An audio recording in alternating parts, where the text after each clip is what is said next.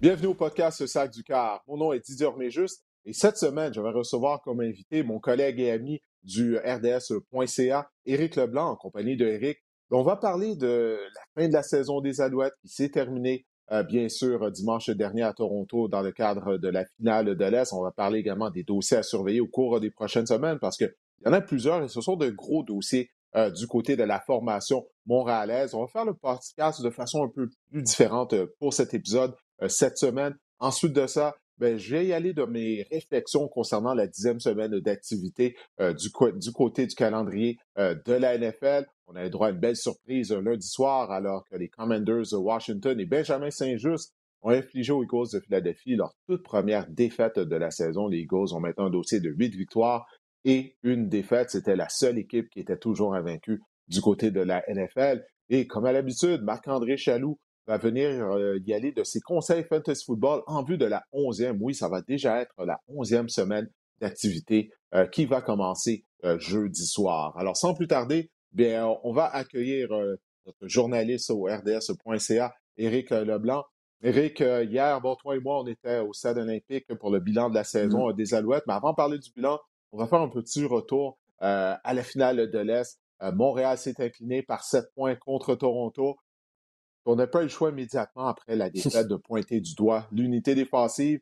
Euh, l'attaque a fait ce qu'elle a pu. Elle n'a pas été parfaite, hein, c'est pas ça qu'on dit. Mais elle a fait le travail comparativement à l'unité défensive qui, elle, a été incapable de stopper les Argonauts mmh. durant toute la rencontre. Alors, écoute, quelles ont été tes impressions justement là, de cette rencontre? Euh, pour être franc, Didier, j'ai eu mal au cœur un peu pour les partisans parce que quand ça passe si proche, mais que, la défense fait vraiment pas le boulot, j'essayais un peu de me mettre dans leur peau. Ils sont à la maison, ils sont excités d'une première victoire éliminatoire. Ils se disent si on gagne ce match-là, on s'en va à la Coupe Grey, enfin, ça fait une éternité. Puis là, il y a une unité qui vraiment laisse tomber le reste de l'équipe c'est cruel. C'est cruel aussi pour les joueurs de cette unité-là qui, vont avoir besoin de jours, de semaines pour s'en remettre. Franchement, les, les Alouettes étaient quand même proches du but, si on peut dire. Et finalement, ça n'a juste pas été euh, suffisant, pas assez convaincant. Ça laisse tellement de questionnements pour l'année prochaine parce qu'il faut régler ça, parce qu'ils ont eu toute l'année pour le régler, puis ça n'a pas fonctionné. franchement, moi, euh, j'ai hâte de voir ce qui va se passer dans les bureaux des Alouettes. Oui, écoute, on a accordé plusieurs longs jeux. Ça a commencé dès la toute première séquence euh, des mmh. Argonauts. On n'a presque pas appliqué de, pression sur McLeod Bethel Thompson. Puis combien de fois on en a parlé justement euh, dans le cadre euh, du podcast tout au long de la saison que les Alouettes étaient incapables d'appliquer une pression constante sur les carrières adverses. On croyait que l'arrivée de Jamal Davis allait résoudre ce problème, mais il est juste un joueur, il ne peut pas tout faire. Alors ça, c'est une des, choses qui a été déficiente durant cette défaite-là moi, qu'est-ce qui m'a vraiment fait mal au cœur, c'est à la fin du quatrième quart. Euh, les Argonauts ont pris possession du ballon avec un petit peu plus que quatre minutes à écouler au quatrième quart. L'écart était de sept points.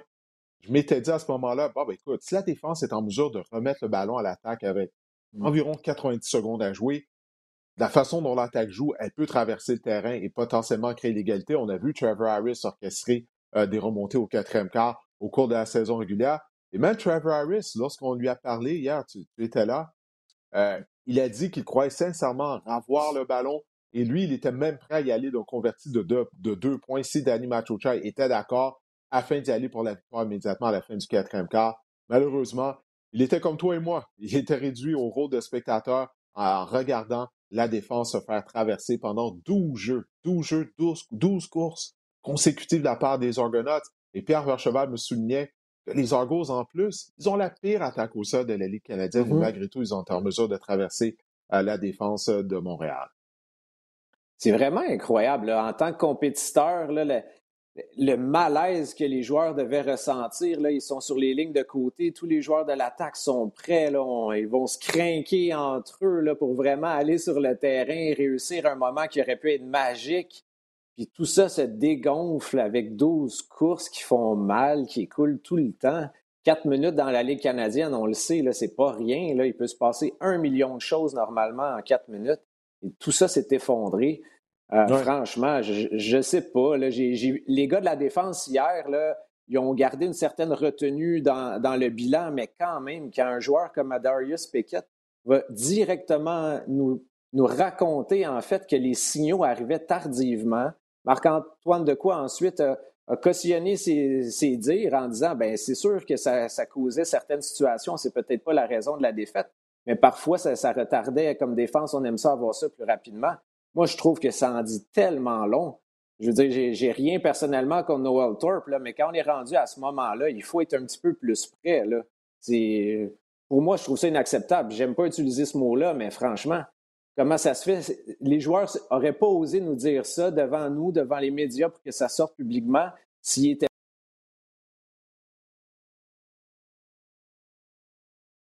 On a perdu Eric pendant quelques secondes. Oui, Eric, oui. OK, bon, tu es de retour. On a juste perdu la fin de ton propos. Tu disais les joueurs ne seraient pas prêts à dire ça publiquement si. Ben, S'ils n'étaient pas vraiment déçus de la situation, ça devait tellement les fâcher de, voir ça, de voir qu'il y avait un certain délai à obtenir les signaux pour être capable de s'exprimer sur le terrain. Franchement, ça a dû discuter très fort dans le vestiaire par rapport à cet enjeu-là.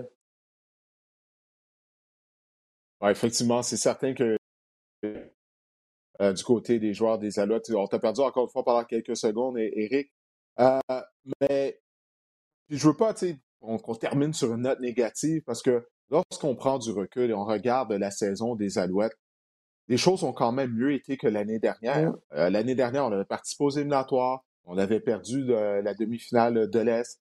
Cette année, ben, on a été capable de participer aux éliminatoires pour une troisième saison consécutive et on a gagné un match éliminatoire. On était juste à une victoire d'une participation à la Coupe Grey.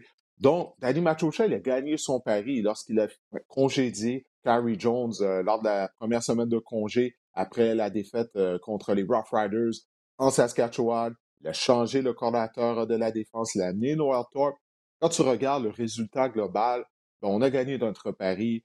On était à une victoire du match Coupe Grey. On aurait pu gagner ce match-là définitivement. Mais la façon dont on a perdu, c'est ça qui est difficile à, digérer, je trouve. J'ai exactement le même sentiment, Didier. Oui, c'est ça, c'est ça. Ça, c'est malheureux. Mais écoute, comme je disais tout à l'heure, il, y a des, il va y avoir des dossiers à surveiller du côté des Alouettes. Tout d'abord, Danny euh, Machocha l'a dit. Dès qu'il avait remplacé Carrie Jones, il a dit Je le fais tout simplement de façon euh, par intérim. Je n'ai pas l'intention d'être entraîneur en 2023. On lui a posé la question encore une fois immédiatement après la rencontre. Il a dit à 99,9% je ne serai pas de retour sur les lignes de côté. Alors là, ça ouvre le dossier, la chemise du dossier de l'entraîneur-chef.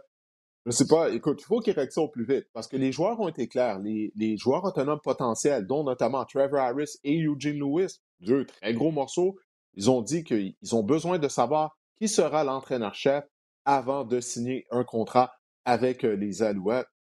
Puis il y a des rumeurs qui circulent, on n'est pas certain.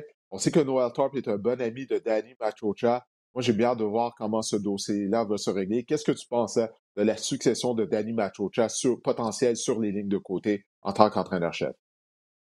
Oui, présentement, je vois aussi Noel Thorpe comme le favori dans la course. Par contre, j'ai vraiment pas senti que ça fait l'unanimité. Euh, hier, les joueurs avaient une belle occasion là, de faire un plaidoyer en sa faveur, de vraiment comme vendre l'idée que Noel Thorpe allait devenir un excellent entraîneur-chef. Et personne s'est vraiment lancé là, dans ce projet-là. Euh, moi, ça me dit que même à. Hein? Oui, ça me dit que même à l'interne, les, les joueurs ne sont pas si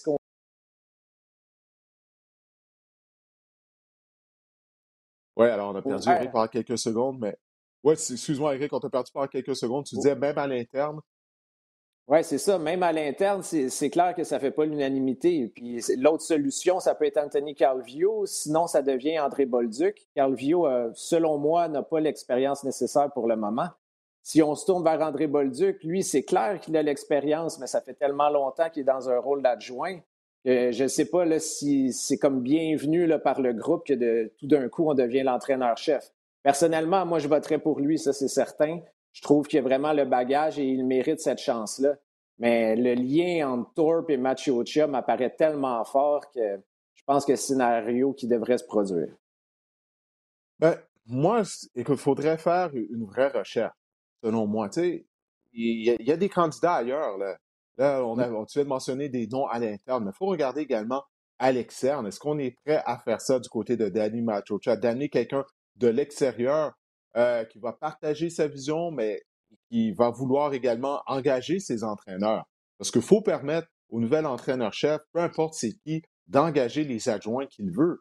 Alors, est-ce qu'on va se retrouver dans une situation, OK, ben, si tu es intéressé au poste, tu dois garder Anthony Carvio comme coordinateur à l'attaque, tu dois garder Noel Top euh, comme coordinateur de la défense. Il y a ça aussi. Si c'est le cas, hum. ben, ça sera pas très, très attrayant euh, comme poste euh, afin d'interviewer des candidats. Donc, il y a cet aspect-là aussi. Parce que pour moi, il faut trouver un bon leader, d'abord et avant tout. Ça, c'est la qualité première pour moi pour un bon entraîneur-chef. Il ne faut pas se limiter, se limiter seulement euh, aux personnes qui font partie de l'organisation à ce, moment, au moment où on se parle. Toi, qu'est-ce que tu penses de ça? En fait, ce que je me dis, c'est que les Alouettes ont tellement besoin de stabilité que j'ai l'impression que cette fois-ci, ils vont aller à l'interne. Parce que ça ferait comme un peu de bien aux joueurs de savoir que l'entraîneur est déjà connu, que le lien est déjà bâti. C'est pour ça que, selon moi, cette année, ça me semble un choix plus logique pour la saison prochaine. Je suis d'accord avec toi que ça serait bien de faire une recherche euh, exhaustive, mais pour la stabilité que tout le monde recherche tellement, les joueurs nous l'ont dit, puis ça venait du cœur, ils sont vraiment écœurés des changements, des distractions, des problèmes autour de l'équipe. Il faut qu'un jour, les Alouettes puissent avoir une saison tranquille, que le football prend enfin toute la place. Mais euh, c'est triste à dire, je ne pense pas que c'est ça qui va arriver l'année prochaine. Là, on peut parler du dossier du propriétaire, mais bref, il va y avoir plein d'autres changements encore.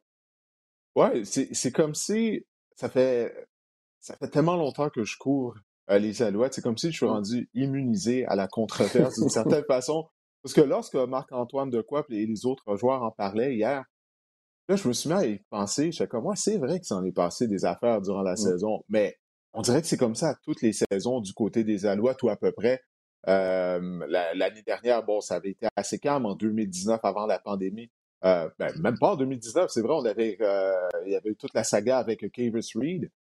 Et, euh, et euh, le, le, départ euh, également de Mike Sherman, et c'est à ce moment-là que Carrie Jones est hum. devenu l'entraîneur-chef. Donc finalement, c'est comme si la controverse est devenue malheureusement la norme du côté de l'organisation montréalaise. Le congédiement de, Car de Carrie Jones cette année, Vernon Adams était carrière partant au début de la saison, euh, l'a remplacé par Trevor Harris.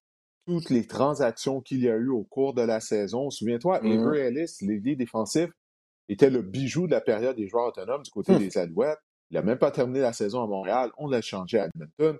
Donc, ouais, comme les joueurs étaient clairs là-dessus, ils souhaitent avoir de la stabilité. Ils souhaitent ne plus avoir à vivre euh, justement de la controverse durant la hum. saison régulière. En tout cas, on leur souhaite, parce que comme ils l'ont dit eux-mêmes, que ça a été très difficile. Et ils ont dit que si leur vestiaire n'avait pas été fort, s'ils n'avaient pas un bon esprit d'équipe, euh, ils ne voient pas comment ils auraient pu passer au travers je crois que c'est Armando Sewell qui disait ça, que ça aurait pu, tout ce qui s'est passé aurait pu complètement déconcentrer et détruire la saison euh, de plusieurs équipes, mais heureusement, ça n'a pas été le cas du côté des Alouettes. Alors, on, va le voir. Tu as mentionné, bon, l'autre dossier, euh, les propriétaires. Les Alouettes ont des propriétaires au moment où on se parle, mais on ne sait pas, on les a jamais vus d'abord. C'est tellement une situation bizarre, Eric. On les a jamais vus, on ne sait pas de quoi ils ont l'air. Euh, moi, on m'a dit qu'ils étaient présents euh, au match euh, à Toronto le mm-hmm. week-end dernier dans une loge et que Gary Stern, lui, était dans une autre loge. On m'a dit qu'il était avec des gens d'organisation des Argonauts. On sait qu'il est ami avec des gens de ce côté-là. Mais c'est comme s'il y a une querelle de famille. Parce que ce qu'il faut expliquer aux gens qui, qui nous écoutent, qui nous regardent, s'ils ne le savent pas, c'est que Gary Stern s'est marié avec une femme et avec son beau-père, ben, ils ont décidé d'acheter les Alouettes. Toutefois, c'était le beau-père qui était le propriétaire majoritaire des Alouettes. Gary Stern est propriétaire euh, à seulement 25% de la concession montréalaise et que ce monsieur-là, euh, M. Seagull, est décédé il y a quoi? Il y a un an, un, an, deux ans? Là, je ne sais plus, avec la pandémie et tout. Bon, euh, il est décédé et ça fait en sorte que sa succession est maintenant propriétaire des Alouettes. Mais ces gens-là, est-ce qu'ils ont réellement un intérêt? C'est ça qu'on ne sait pas. M. Seagull en avait un, mais est-ce que ses enfants en ont un? Ça, je ne sais pas. Donc, qu'est-ce que tu penses de toute cette situation-là? Et est-ce qu'on va devoir se taper une autre vente des Alouettes avant le début de la saison, Eric? J'ai juste le goût de dire quelle galère, sérieusement là, c'est comme c'est presque impossible que tout ça survienne encore une fois. Euh, on ne sait pas où ça va mener, on ne sait pas qui a vraiment des intérêts. Euh, franchement, qu'on n'ait pas pu rencontrer les propriétaires majoritaires, c'est tellement un non-sens. Là. Je veux dire, tu es propriétaire d'une équipe, de tasser le propriétaire minoritaire parce qu'il prenait trop de place, il prenait des décisions. Ouais, de tasser euh, Gary Soon, ça, c'était pas une mauvaise, euh, décision du tout. Franchement, là, je veux dire, ça, ça mène vers une vente. Là. Comment on peut, de l'extérieur, se dire ils vont demeurer propriétaires de l'équipe quand ils n'ont même pas voulu se présenter à leur public cette saison? Pour moi, ça semble clair que les recherches sont déjà entamées pour un nouveau propriétaire. Il faudrait enfin que ce soit un contexte plus sérieux, euh, plus professionnel. Les Alouettes ont besoin de ça pour faire grandir l'organisation. On en parlait ensemble, c'est l'équipe qui a la plus longue disette pour une présence à la Coupe Grey. Ça remonte à 2010. C'est quand même juste une ligue à neuf équipes. Là.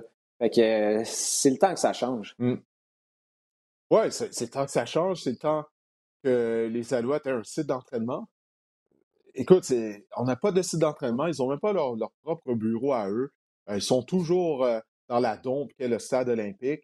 Euh, tout ça, c'est malheureux, surtout lorsqu'on regarde les installations des autres équipes de la Ligue canadienne. Je sais que pour mm. toi, c'était ta première visite au BMO Field à Toronto. Tu étais un peu émerveillé par le stade euh, des, des, Argonauts, qui est partagé également avec le Toronto FC euh, de la MLS. Mais c'est comme ça à travers la Ligue canadienne. Au cours des dix dernières années, il y a eu des, nouveaux stades, que ce soit à Ottawa, à Hamilton. Mm. On a rénové le McMahon Stadium à Calgary. en, en 2010, pour les Jeux d'hiver, on avait rénové euh, le, BC Place euh, à Vancouver. Bien sûr, il y a le, stade qui est de toute beauté euh, à Regina, où je vais aller cette mm. semaine, malgré le fait qu'il va faire moins 20, mais ça, c'est une autre histoire. à Winnipeg aussi, on a eu un nouveau stade. Là, à Montréal, on a le stade Purcell Molson qui a été mm. construit en 1915. Et puis, on n'a pas de site d'entraînement. On n'a pas des, bureaux pour les gens de l'administration de l'équipe. C'est pour ça que ça prend des propriétaires qui sont d'ici, qui vont vraiment être prêts à dépenser de l'argent afin de construire des installations. Pour moi, je crois que c'est quelque chose qui est vraiment important. C'est toute une force de caractère, franchement, de la part des gens de l'organisation. Ça, je dois le dire, je suis impressionné par les employés, je suis impressionné par les joueurs. On s'excuse, il y a eu une petite péripétie, petite péripétie avec ma petite, mais là, ça semble être correct. Ça, ça m'a mis s'en ben, occupe, comme on dit. Mais c'est ça, sérieusement, là, je lève mon chapeau quand même aux employés de l'organisation, aux joueurs, aux dirigeants qui essaient de faire changer les choses puis qui tiennent le fort parce que le contexte là, est tellement difficile. Tout ça aurait pu s'effondrer plusieurs fois, puis les Alouettes sont encore là, puis ils remontent la pente. Fait qu'il y a quand même du positif, mais ils sont dus vraiment pour prendre, euh, sans faire trop de jeu de mots, leur envol de façon significative, puis passer à un autre niveau. Là. Ouais, parce que c'est ça qui est malheureux. La saison vient de se terminer. Puis là, immédiatement, on peut pas juste parler de football. On peut pas parler des joueurs autonomes potentiels. Ben oui, on peut en parler, mais ce qui retient l'attention, c'est ça, c'est de savoir est-ce que l'équipe va être, encore une fois, euh, mise en vente Écoute, c'était hier qu'on parlait de ça. L'équipe a été vendue après la saison 2019. C'était hier, ça. C'est il y a trois ans à peine. Là, est-ce qu'on s'apprête à revivre tout ça? Euh, bref, je sais que le commissaire de la Ligue canadienne, à la fin de la semaine, va s'adresser aux médias, Randy Ambrosi. Euh, je suis supposé assister à ce point de presse-là, donc je vais lui poser des questions concernant la vente des Alouettes. Mais bon, commissaire, c'est une chose qu'on sait de la part du commissaire de la Ligue canadienne. Il est capable de dire beaucoup de mots sans rien dire. Hein? Alors, on l'a vécu il y a trois ans. Donc, ça, on le sait très se là-dedans. Non, c'est ça, pas vraiment. Euh, en tout cas, je, vais m'arrêter là au sujet du commissaire. Là. On va passer euh, à, autre chose. Mais écoute, Eric, euh, je crois qu'on a fait le tour justement bon, de la fin de la saison des Alouettes, également des dossiers à venir au cours de la saison morte. Je sais que tu es occupé, tu es affecté notamment à la couverture du Canadien. Alors, euh, c'est pas les choses euh, qui vont, qui vont manquer. C'est pas l'action qui va manquer ton côté canadien qui surprend depuis le début de la saison. Alors, c'est une bonne chose. Alors, écoute, Eric, porte-toi bien, puis merci d'avoir accepté euh, mon invitation. C'est toujours un plaisir. On se reprend, Didier. Parfait. Allez, salut. Bye bye. Alors, Éric Leblanc, journaliste au RDS.ca. On va maintenant parler euh, de NFL. Bon, habituellement, je le fais en compagnie d'un invité, mais là, on a passé beaucoup plus de temps euh, qu'à l'habitude euh, pour parler des Alouettes. alors, on va y aller un peu plus en vitesse du côté de la NFL. Encore une fois, bon, ça a été une semaine où on a eu droit à des surprises, notamment lundi soir, les Commanders de Washington qui ont infligé aux Eagles de Philadelphie, leur toute première défaite de la saison. Philadelphie présente maintenant, un dossier de huit victoires et une défaite. la rencontre avait bien commencé pour les Eagles. Alors, première séquence, on était, on était en mesure d'inscrire un, touché. On a eu droit à de belles répliques, notamment en utilisant le sol du côté de, Washington. Et les Commanders qui ont, été, qui ont été capables de complètement dominer le temps de possession au cours de la première demi. Si je me souviens bien, on a eu euh, possession du ballon pendant plus de 21 minutes en première demi. Et, euh, ça, ça m'a vraiment euh, impressionné. Ça a été une bonne performance, une, performance efficace, je dirais, de la part du carrière Taylor Heineke de Washington. Je crois pas qu'on aurait gagné ce match-là si Carson Wentz avait été le carrière du côté des Commanders. Mais vraiment, c'est une belle performance pour Washington. Il y a un mois, là, ça allait vraiment mal. On a été en mesure de se replacer et on a le droit une bonne performance à part de Benjamin Saint-Just. Benjamin Saint-Just, comme euh, le soulignait Pierre Vercheval lors de la diffusion de la rencontre, la semaine dernière, il s'est tapé Justin Jefferson, qui est un des meilleurs receveurs de passe de la NFL. Et là, cette semaine, un lundi soir, ben il devait tenter de couvrir A.J. Brown et Devante Smith tout au long de la rencontre et il a été en mesure de bien tirer son épingle du jeu. Il a été victime d'une pénalité pour obstruction euh, contre Devante Smith. Euh, oui, c'est vrai qu'il l'a bousculé un peu vers la fin du tracé de passe. Il n'avait pas besoin de le faire. Il était en bonne position il est, et il est beaucoup plus grand euh, que Devante Smith. Ensuite de ça, il a été en mesure de provoquer un échappé. Ça, c'était un jeu clé. Au quatrième quart, il s'était fait battre par euh, Quez Watkins, mais toutefois, Saint-Just n'a jamais abandonné sur le jeu. C'est de cette façon-là qu'il a pu provoquer l'échappée lorsque Watkins s'est relevé. Il est revenu provoquer l'échappée qui a été recouvré par un de ses coéquipiers et ça a permis à Washington euh, de causer euh, cette surprise euh, lundi soir. Alors, j'ai hâte de voir la suite pour les Commanders et Benjamin Saint-Just. leurs deux prochaines rencontres, c'est deux matchs qui pourraient bien gagner. Alors, on pourrait se retrouver avec une fiche gagnante chez les Commanders après avoir connu un mauvais début de saison. Et du côté des Eagles de Philadelphie, je crois que c'est une bonne chose d'avoir perdu un match. Parce que lorsqu'on dépasse la mi-saison, qu'on a une fiche parfaite, Là, les questions commencent. Ah, est-ce que vous allez être, est-ce que vous allez être en mesure d'avoir un calendrier régulier? Parfait, de terminer la saison avec une fiche de 17 victoires, aucune défaite? Puis, ça ajoute une pression euh, qui n'est pas nécessairement nécessaire. Alors ça, ben, on n'aura pas à faire face du côté de Philadelphie. Mais il y a une chose qui m'inquiète du côté des Ghosts, puis j'en avais parlé lors de notre émission d'avant-match. Euh, pas qui m'inquiète, mais Jalen Hurts connaît une très bonne saison. On a remarqué une belle progression de sa part comparativement à l'année dernière. chapeau à Jalen Hurts. Clairement, c'est un joueur qui est très, euh, il est un travailleur acharné, il s'est amélioré. Mais une chose qu'on n'a pas vue de Jalen Hurts, c'est de ramener les Eagles de l'arrière au quatrième quart. Parce que les Eagles, généralement, ils commencent les matchs en Lyon, ils prennent l'avance rapidement, et puis après ça, ben, on peut courir avec le ballon, utiliser notre jeu au les jambes de Hurts, Miles Sanders, bien sûr, également dans le champ arrière.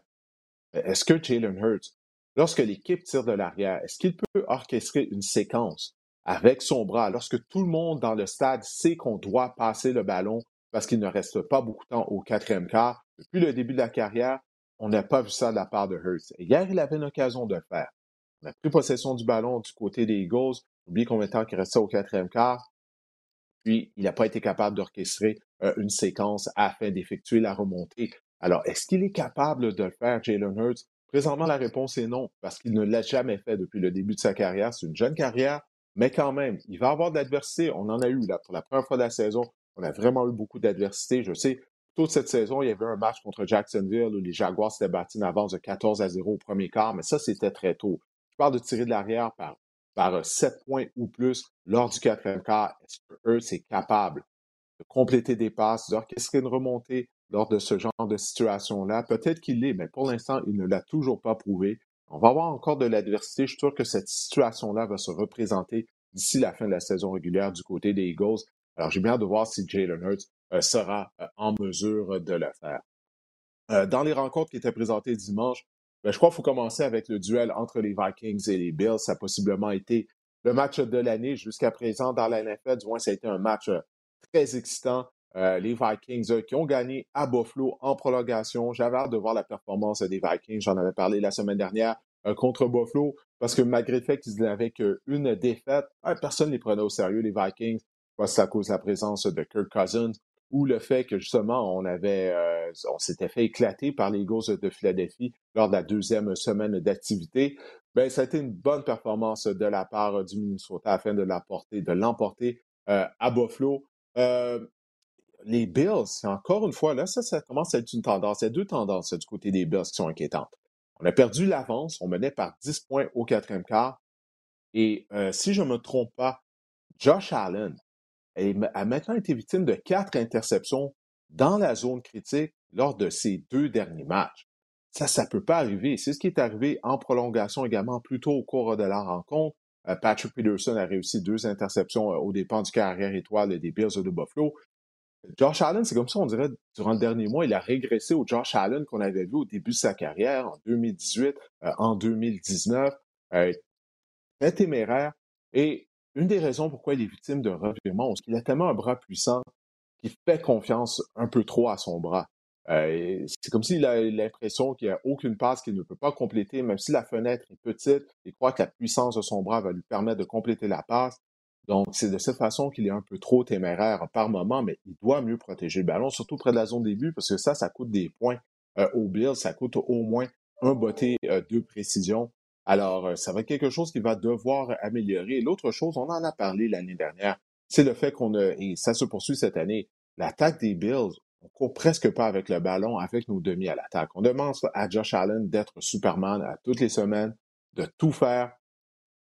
Puis euh, ça, c'est quelque chose qui leur nuit, parce que c'est une des raisons pour laquelle on perd nos avances du côté des Vikings, du côté des Bills de Buffalo, parce qu'on n'est pas capable de courir avec le ballon pour écouler le temps lorsqu'on a l'avance, lorsque tu mènes par 10 au quatrième quart de domicile, tu es supposé euh, gagner le match. Mais du côté des Vikings, que dire de la performance de Justin Jefferson, du catch tout à fait spectaculaire qu'il a réussi au quatrième quart. Et la dernière minute de jeu de ce match-là a été complètement folle. Tout ce qui s'est passé, euh, l'échappée justement de Josh Allen, un autre revirement, euh, ça mené, bon, ça, permet à Eric Kendricks, le secondaire de ligne, d'inscrire le toucher. Euh, écoutez, ça a été vraiment tout un match. Juste la dernière minute de jeu euh, valait la peine. Euh, en tout cas, on va voir est-ce que ces deux équipes-là vont s'affronter à nouveau. Si c'est le cas, ça va être au Super Bowl parce que là, maintenant, les Vikings ont une fiche, ont seulement une défaite, tout comme les Eagles de Philadelphie, mais les Eagles détiennent le bris d'égalité étant donné qu'ils ont vaincu les Vikings lors de la deuxième semaine d'activité. Mais le Minnesota, clairement, est à prendre au sérieux maintenant. on a dépassé la mi-saison. les Vikings n'ont qu'une défaite faut les prendre au sérieux, il n'y a aucun doute euh, là-dessus. Euh, les Colts d'Indianapolis, avec Jeff Saturday au poste d'entraîneur-chef, ont défait les Raiders de Las Vegas par la marque de 25 à 20 travers au des Raiders. De perdre comme ça contre Jeff Saturday, qui n'a aucune expérience dans le coaching, mis à part d'avoir euh, été entraîneur-chef pendant quelques matchs à l'école secondaire. Je sais que c'est un ancien joueur des Colts, c'était le centre euh, partant d'Indianapolis à l'époque où Peyton Manning était le carrière, mais quand même, il n'a aucune expérience. Tout ce qu'il fait, c'est déléguer à ses adjoints, puis lui, il est là pour motiver les joueurs. Ça a marché pendant un match. Est-ce que ça va marcher la semaine prochaine, la semaine suivante? Ça reste à voir.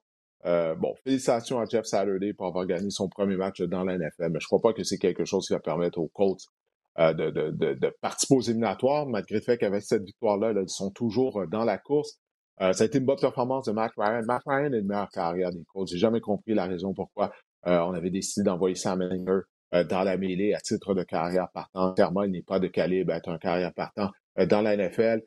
Jonathan Taylor a réussi à atteindre finalement la marque des 100 verges. Ça, c'est incroyable. Hein. Ça, c'était seulement le deuxième match cette saison au cours duquel Taylor a amassé au moins 100 verges au sol. ça, c'est pour vous dire à quel point on, on a une saison décevante du côté des Colts. Mais comme je le dis, on est toujours dans la course pour une place en éliminatoire face à cette euh, victoire. Mais je veux parler des Raiders et de Josh McDaniels. Parce que Josh McDaniels, il, a, il y a une dizaine d'années, il était entraîneur-chef euh, des Broncos de Denver. Il y a quoi, 10-12 ans environ.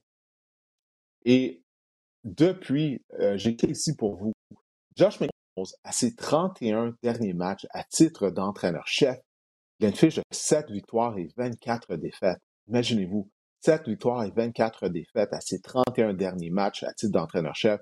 Si on combine sa fiche à Las Vegas et son dossier à Denver, euh, il y a une décennie de ça. McDaniels, ça, semble être évident là, que oui, il est un excellent coordinateur à l'attaque, mais que comme entraîneur-chef, il n'est pas capable de faire le travail. Parce j'en ai parlé lors de l'épisode du podcast la semaine dernière. Les Raiders sont une équipe qui, qui a participé aux éliminatoires la saison dernière. Puis là, on a une fiche de 2 et 7. Derek Carr pleurait après la rencontre au podium. Ça va vraiment pas bien du côté des Raiders. Puis je sais qu'on a bousillé des choix au repêchage sous l'ancienne administration avec Mike Mayock et John Gruden. Mais ça explique pas tout. Ça explique pas la fiche de deux victoires et sept défaites qu'on a euh, cette année. Euh, les Rams ont perdu un autre match euh, par la marque de 27 à 17 contre les Cardinals d'Arizona. Bon, Matthew Stafford était absent puisqu'il est ennuyé par les symptômes d'une commotion cérébrale. Colt McCall, lui, remplaçait Kyler Murray au poste de quart des Cardinals. Murray, lui, est ennuyé par une élongation musculaire aux ischio-jambiers. Mais quand même, ça pour dire que ça a été une autre défaite des Rams. Et les Rams qui ont une chance de devenir la pire équipe championne en titre du Super Bowl. Parce que dans l'histoire de la NFL, ben, ce, ce titre-là, si on peut appeler ça un titre, revient aux Broncos de Denver de 1999. Étaient les champions en titre du Super Bowl. En fait, ils avaient gagné deux Super Bowls euh, consécutifs en 97 et 98. Et après la saison 98, John Elway avait pris sa retraite. Et ça explique pourquoi les Broncos, en 1999, ils avaient terminé la, saison régulière avec un dossier de 6 victoires et 10 défaites. 10 défaites, ça c'est le record pour une équipe euh, championne en titre euh, du Super Bowl. il semble clairement que les Rams de Los Angeles euh, vont sûrement perdre au moins 10 matchs cette année. Puis j'ai hâte de voir ça pour les Rams. Au cours des prochaines années, ça va être difficile parce qu'encore une fois, le, dernier choix de première ronde des Rams remonte à 2016. C'était Jared Goff.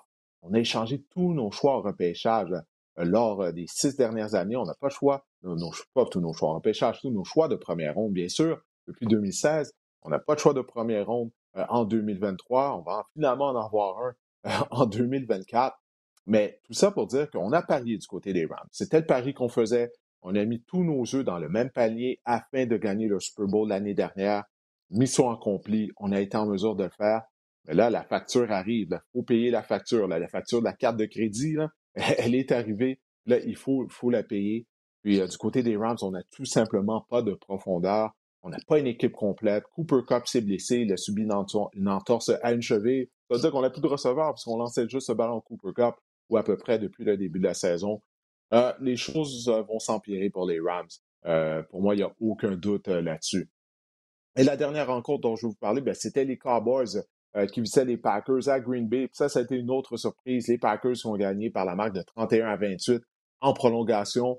Il semble que Matt Lafleur, peut-être qu'il écoute le podcast. Hein. Je ne sais pas s'il écoute le podcast de Stade du Corps. Probablement pas. Mais ça fait des semaines que je vous dis que l'identité des Packers devrait être le jeu au sol, malgré la présence d'Aaron Rodgers, mais étant donné qu'on met sur un très jeune groupe de receveurs et qu'on a deux excellents demi à l'attaque, Aaron Jones et AJ Dillon, on se doit de courir avec le ballon afin également de donner un coup de main à notre défense qui, qui ne joue pas bien depuis le début de la saison pour qu'elle passe moins de temps sur le terrain il semble que finalement, Matt Lafleur, à mi-saison, ben, il a finalement réalisé ça. On a couru 39 fois pour 207 verges du côté des Packers de Green Bay. C'est ça l'identité. Ça se doit d'être l'identité de l'attaque de Green Bay. Le jeu au sol. Euh, le receveur recru Christian Watson a connu un match formidable avec quatre réceptions pour 107 verges et il a inscrit trois touchés. Puis comme si ça, c'était pas assez impressionnant. Moi, ce qui m'a plus impressionné, ça a été une de ses célébrations après un de ses trois touchés, lorsqu'il a fait un backflip. Qu'il faut comprendre que Watson mesure 6 pieds 5, il pèse 209 livres. À 6 pieds 5 pouces, c'est en mesure de faire ça, un backflip dans la zone début. Euh, ça, c'est vraiment impressionnant. Ça démontre à quel point il est explosif. D'habitude, on voit des joueurs avec des plus petits gabarits faire euh, ce, genre, euh, ce genre de choses. Donc, finalement, j'espère qu'il va gagner en confiance, Watson. Parce qu'il est talentueux, il est grand, il est gros, il est très rapide, mais il échappe beaucoup de passes. Mais là, j'espère que ça va lui permettre de gagner en confiance. Alors que du côté des Cowboys, on menait par 14 points au quatrième quart. On est supposé miser sur une, des meilleures défenses de la NFL. Là, on a perdu cette avance-là. Ah, euh, je suis certain qu'on qu'on le regrette du côté des Cowboys, il n'y a aucun doute là-dessus. Mais quand même, Dallas continue euh, de connaître une, bonne saison. On va voir si on va pouvoir se replacer euh, la semaine euh, prochaine du côté des Cowboys. On va se tourner maintenant du côté du fantasy football avec Marc-André Chaloux. Comme je disais tout à l'heure, comme vous le savez bien sûr, jeudi soir, ça va être la onzième semaine d'activité déjà qui va commencer du côté de la NFL. Mine de rien, euh, les éliminatoires s'en viennent du côté du fantasy football. Dans un mois, on est à la mi on est à la mi-novembre, donc dans un mois, ça va être les éliminatoires, puis ça, va être euh, pratiquement Noël, là, déjà, ça va vraiment vite, tout ça. Je suis un peu déçu, par exemple, Didier, mon segment préféré du podcast est la réaction excessive, puis tu n'as pas eu le temps de le faire. Je préfère quasiment la réaction ah. excessive que mon propre segment, quand même. Pour moi, c'est. Euh, j'attends ça avec impatience.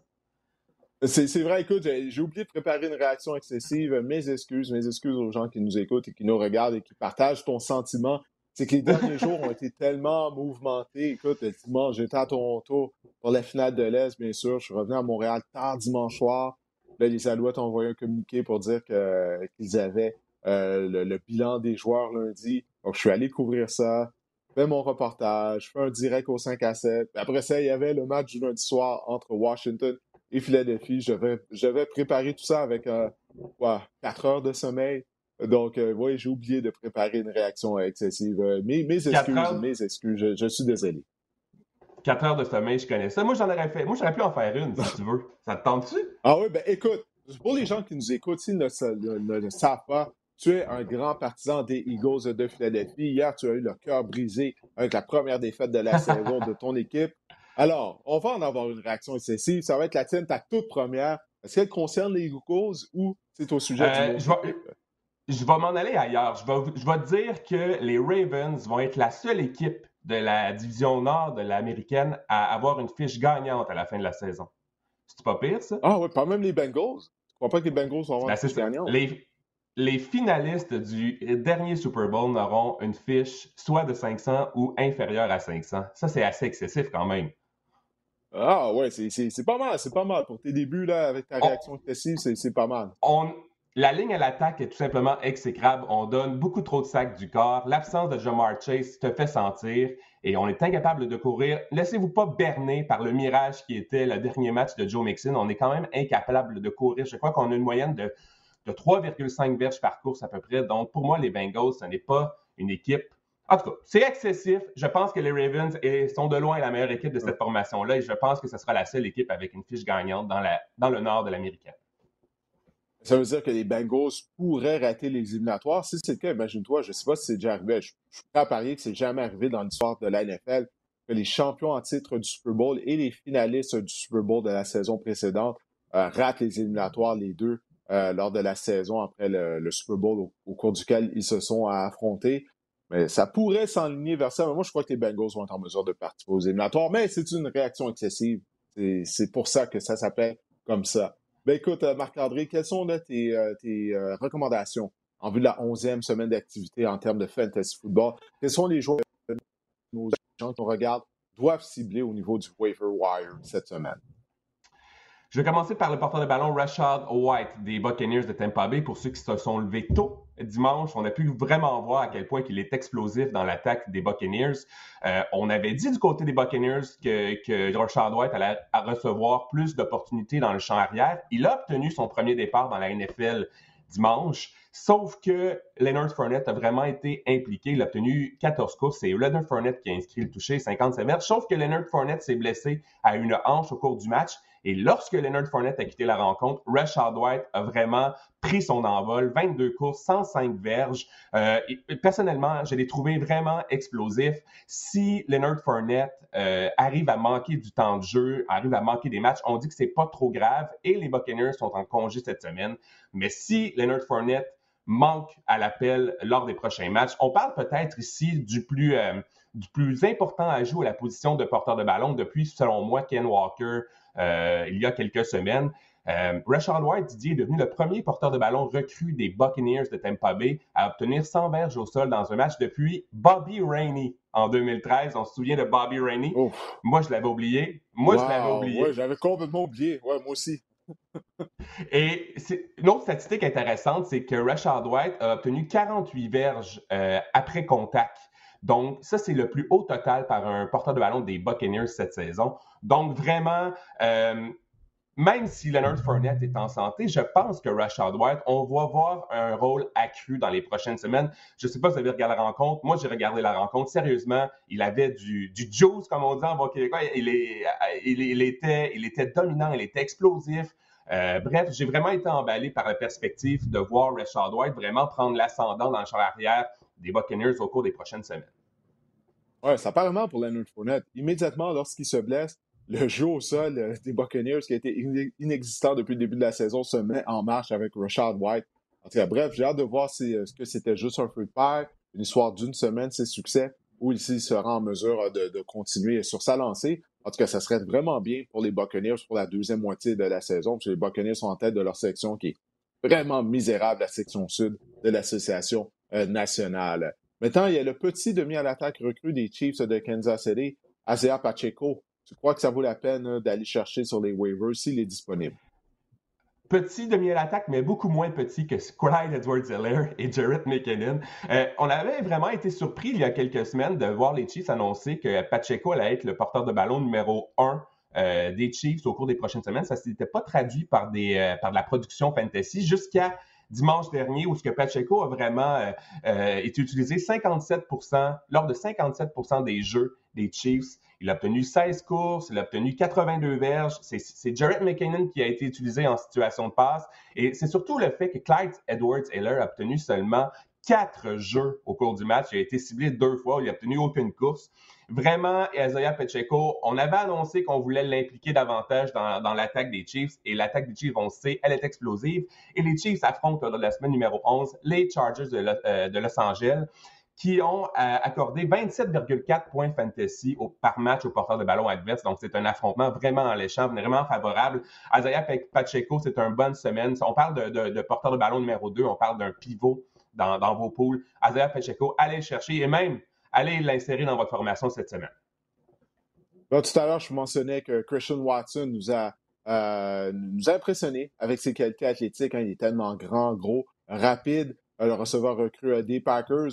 Euh, toutefois, ses mains laissent à désirer, mais là, il a inscrit trois touchés dans la victoire de Green Bay contre les Cowboys de Dallas. J'imagine qu'il doit être disponible dans plusieurs ligues parce qu'il n'avait rien fait avant le match de dimanche depuis le début de la saison. On peut peut-être parler, je ne sais pas si ça va être la grande éclosion dans le cas de Christian Watson, mais ce qu'on peut dire, c'est que euh, il a, euh, je veux dire, il avait la confiance d'Aaron Rodgers, c'est ça qui est intéressant. Oui, il a échappé d'autres ballons encore, ça n'a pas été facile, mais il a obtenu trois touchés. Euh, il a été utilisé 84% du temps. Il a participé à 84% des jeux. Il a été ciblé huit fois. Et malgré le fait qu'il a échappé des ballons, Aaron Rodgers a continué à retourner euh, vers Christian Watson. Puis ça, c'est intéressant. C'est clairement le receveur, selon moi, le plus talentueux. Tu en as parlé tout à l'heure. Il est gros, il est physique, il est imposant. Et euh, hormis quelques crampes au cerveau, les mains peut-être un peu, on parle d'inconstance, on parle de blessure, mais pour moi, Christian Watson, c'est vraiment, c'est vraiment l'arme euh, je veux dire, c'est le receveur le plus imposant, le plus talentueux des Packers. Et, la semaine prochaine, euh, les Packers affrontent des Titans qui sont 30e contre la passe dans la NFL. Mm. Donc, encore là, affrontement favorable pour Christian Watson. Je pense aussi qu'on doit que la solution du côté des Packers, si on veut revenir dans le portrait des séries, c'est de courir avec le ballon davantage, avec Edelon et Jones, comme tu en parlais tout à l'heure. Mais force est d'admettre que les Titans sont vulnérables par la passe, donc ça pourrait être une bonne semaine pour Christian Watson. Oui, puis lorsque tu cours avec le ballon, comme on l'a fait contre les Cowboys de Dallas, 39 courses, 200, 209 verges, bon, on va pas gagner 200 verges au sol à toutes les semaines, mais quand tu cours avec le ballon, tu conditionnes les joueurs de la défense adverse au jeu au sol. Et avec un joueur comme Watson, avec son cabaret, sa rapidité, ben là, tu peux y aller d'une fin de jeu au sol, décocher une longue passe en sa direction. Alors, selon moi, c'est ce que les Packers devraient faire. Et puis, en termes de fantasy football, Watson, on l'a vu, là, le potentiel de réussir des gros jeux. Toucher de 60 verges, c'est 12 points d'un seul coup là, en un jeu. Ça, ça peut t'aider pour ta semaine. Alors non, ça vaut vraiment la peine de le cibler parce qu'on sait qu'il est, est, talentueux. Son talent euh, est là, il est indéniable. C'est une question pour lui, je crois, de gagner de la confiance.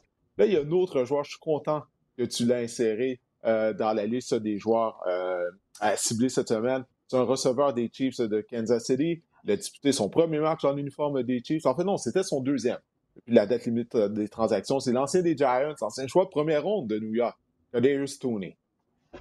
Vous vous souvenez-vous, c'est il quoi, deux semaines que je vous disais, ah, depuis euh, lorsqu'on a fait son acquisition, je vous dis, ça peut, soyez patient, mais si c'est le temps de l'acquérir, de même être tenté de, d'obtenir euh, lors d'un échange ou de, de, l'acquérir sur votre fil de joueur autonome, ouais. Tony Et Juju Smith, oui, Juju Smith-Schuster s'est blessé. Oui, Michael Hardman n'a pas participé à la rencontre, mais on a vu son talent, Didier, et les Chiefs, on sait comment se servir de ce genre de receveurs, des receveurs rapides, habiles, et vraiment, euh, il a été tout feu, tout flamme en fin de semaine, Kadarius Tony. Il est clairement déjà devant Sky Moore. Je pense que l'expérience Sky Moore, euh, ça sera pour une autre fois du côté des Chiefs. Il a été ciblé cinq fois. Ça va pour une autre année, ouais. Oui, c'est ça, exactement. Il a été ciblé 5 fois, 4-4, 57 verges. On l'a utilisé dans, le jeu au sol également. Il a deux courses pour 33 verges. Bref, on utilise les atouts qu'un receveur comme Kadarius Tony peut nous apporter. À son deuxième match avec l'équipe, il a déjà disputé 44% des jeux. Ça, c'est vraiment une forte augmentation par rapport à la semaine dernière. Il a été troisième chez les Chiefs pour les tracés le talent, l'attaque explosive. C'est un excellent pivot cette semaine. C'est un excellent receveur 3 je ne me dirais pas que ce sera euh, de vous mettre de trop grandes attentes envers. On va quand même, c'est quand même une, progression dans son cas. Il y a une évolution quand même à faire euh, pour voir peut-être le produit fini qui va être Kadarius Tony. C'est aussi euh, l'état de santé de Juju qui est à surveiller, l'état de santé de Michael Harmon également. Mais Kadarius Tony, on l'a vu hein, sur le terrain, son talent est indéniable. Il est, c'est un receveur à haut potentiel. Euh, monstrueux, énorme, euh, bref, tous les qualificatifs que vous voudrez. Carrius Tony, vous pouvez l'insérer cette semaine et ajoutez-le s'il est encore disponible sur votre fil de joueur autonome. Écoute, je, parlais de, Christian Watson tout à l'heure, je disais à quel point, bon, il est talentueux, mais Tony, également. Et Tony, ce que j'aime de lui, c'est qu'il va donner de la production au sol aussi, pas juste comme receveur de passe, comme tu l'as souligné, on l'a utilisé sur des courses. Et euh, lorsqu'il jouait pour les Gators de l'Université Florida, on l'utilisait aux deux positions. Là. C'est pas juste de lui remettre le ballon sur des jet sweeps. Des fois, il était dans le champ arrière et on faisait des vrais jeux de course avec lui. Ce gars-là peut être tout un joueur. Là. Oui, il a une tête forte. C'est une des raisons pourquoi les, les Giants ont lancé la serviette après quoi? Un et demi. Mais son talent est indéniable. Il a des changements de direction, Marc-André, qui sont tout à fait foudroyants. il peut rester concentré. OK? Il va rendre de fiers services aux Chiefs de Kansas City. Ça, c'est certain. Parce que là, pour lui, il est dans la situation idéale avec euh, Andy Reid en tant qu'entraîneur-chef. Euh, euh, Andy Reid, il a un historique avec les joueurs qui sont des têtes fortes, mais il est capable de connaître du succès avec lui. Ils sont pas un problème sous sa direction. Et surtout avec des joueurs talentueux, polyvalents comme Tony Lee. Il sait comment les utiliser. Ça, ça ajoute une dimension qu'on n'avait pas à l'attaque de Kansas City, même si l'attaque des Chiefs fonctionnait. Comme tu peux le voir, là, je suis vendu à l'idée de Kadarius Tony.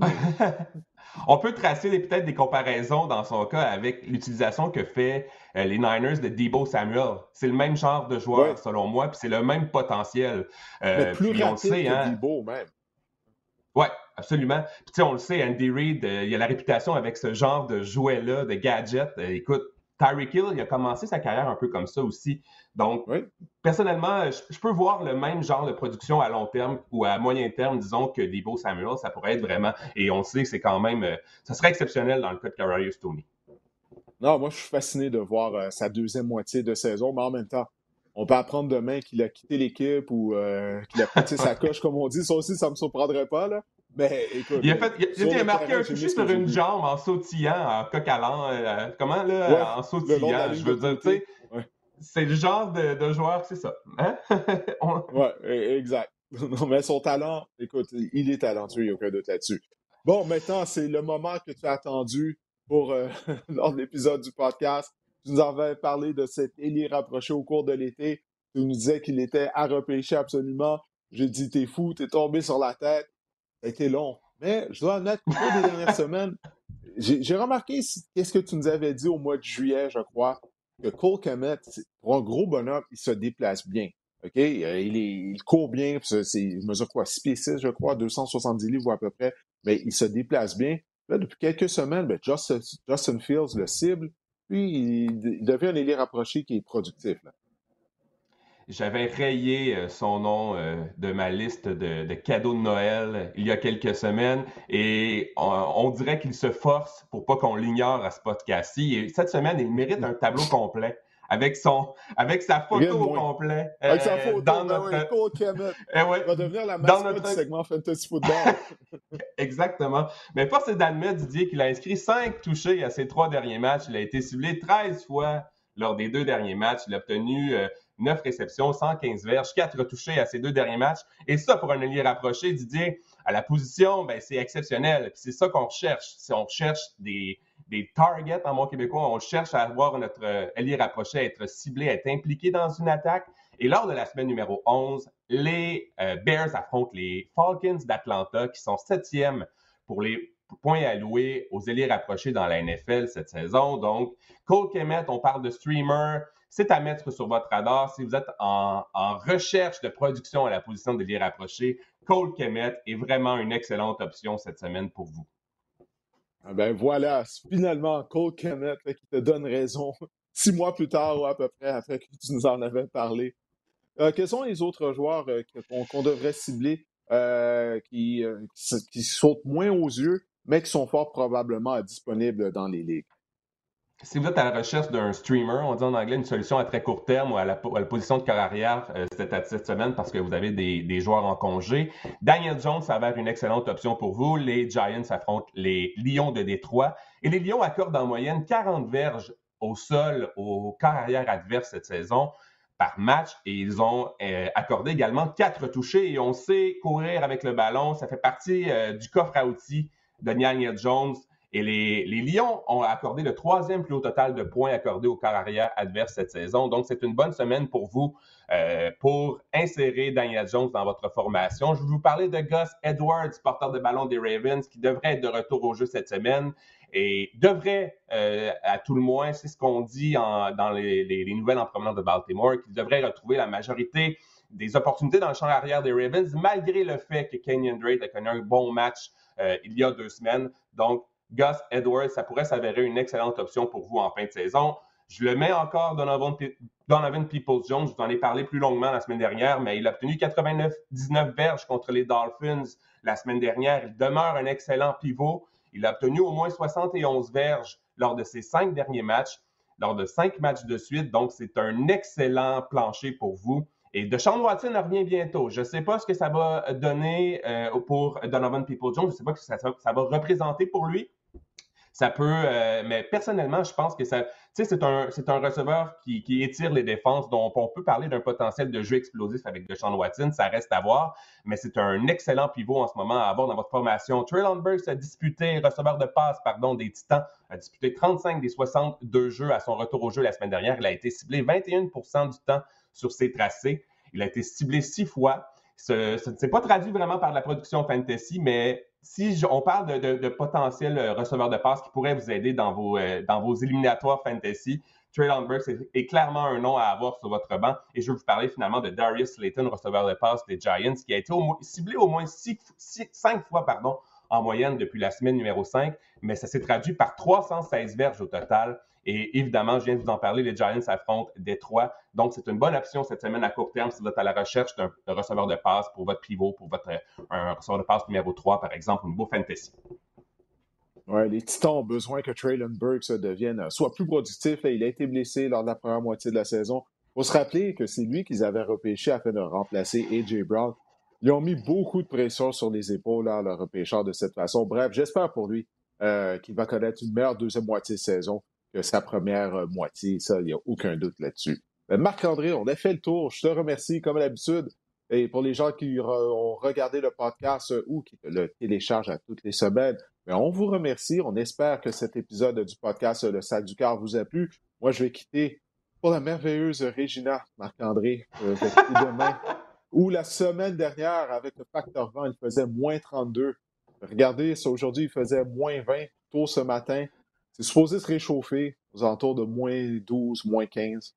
On en est rendu à déjà l'hiver et commençait en Saskatchewan, imagine-toi. Pour ceux, pour ceux qui ne te connaissent pas, Didier, il faut savoir que tu es vraiment une aversion au froid. Hein. Tu pas. Euh, es un homme d'été. C'est pas une aversion. Jaillit le fret. En bon québécois, jaillit le fret. OK? Ah, j'étais là en plus en, 2013. C'est la dernière fois que la Coupe Grey avait été présentée à Regina. On est parti de Montréal, il faisait 10 degrés Celsius en compagnie de Jacques Poitras, euh, qui est caméraman. On est arrivé à l'aéroport de Régina Marc-André. On est sorti pour aller chercher la voiture de location. Il y avait de la neige partout. C'est comme si, je me souviens, j'avais dit à, Jacques, je dis, voyons, est-ce que l'avion était une machine à voyager dans le temps? C'est comme ça on a, on avancé au mois de janvier. De la neige partout, il faisait moins 25. Moins 25. J'allais se coucher, on s'est réveillé le lendemain matin pour aller travailler. J'ai regardé mon téléphone, il faisait moins 35. Il a fait moins 35 pendant toute la semaine, mais heureusement, le, dimanche de la Coupe Grey, la température avait monté à 0 degré Celsius. On avait, on avait l'impression qu'il faisait 25 là, après avoir euh, dû travailler à moins 35. Écoute, c'est les Tiger Cats qui affrontaient les, les Rough Riders. Il faisait froid. J'ai aucune idée comment les joueurs ont fait pour s'entraîner dans le froid, dans cette température. Bref, au moins, ils ont un nouveau stade maintenant. Depuis, ça, c'était dans l'ancien Mosaic Stadium. Mais euh, non, euh, tu ne me verras pas dans les rues de, de Regina. Je vais aller, je vais aller travailler, après ça, je vais aller directement dans ma chambre au show. Est-ce que c'est pour ça que tu as mis fin à ta carrière de joueur? Tu voulais pas aller jouer au fret à Edmonton? Ou, euh? Non, non, non, c'est j'étais pas assez bon. C'est tout simple que ça, j'étais pas assez bon. Tom Higgins, Tom Higgins m'a libéré. Ah Tom Higgins, qui était l'entraîneur-chef d'Edmonton à l'époque, euh, ben, des Eskimos à l'époque, des Elks, ben bon, de, de l'équipe d'Edmonton, ben, ce qui est intéressant, c'est qu'Higgins, éventuellement, il est devenu entraîneur-chef des Alouettes. Moi, je couvrais les Alouettes. fait qu'à toutes les occasions que j'avais, je lui rappelais qu'il avait mis fin à ma carrière en, me libérant. Mais ben, Higgins, il me répondait toujours, tu sais, Didier, ce sont les joueurs qui se coupent. C'est pas les entraîneurs qui décident de couper les joueurs, ce sont les joueurs qui se coupent par leur performance. Qu'est-ce que tu veux que je réponde à ça? Il a raison. il avait raison. ben, il, était, il, a toujours été très gentil avec moi, tu vois. Moi, j'ai adoré couvrir Tom Higgins lorsqu'il était entraîneur-chef des Alouettes. Euh, il était très gentilhomme, euh, prenait le temps pour répondre à nos questions, même euh, pour nous parler une fois que les scrums étaient terminés. Il était super gentil. La seule chose, c'est lui qui a venu faire ma carrière. Ben, peut-être que c'est moi, parce que je n'étais pas assez bon. C'est plus probable, ce scénario-là. parfait, Marc-André. Écoute, je te laisse aller. Porte-toi bien. Puis euh, remets-toi de la défaite euh, des Eagles. Euh. Ah, il, y a, de meilleurs jours qui s'en viennent. Parfait. Alors, aux gens qui nous écoutent, qui regardent le podcast, on vous souhaite de passer une bonne semaine. on aura un épisode pour vous la semaine prochaine après le match de la Coupe Grey, bien sûr.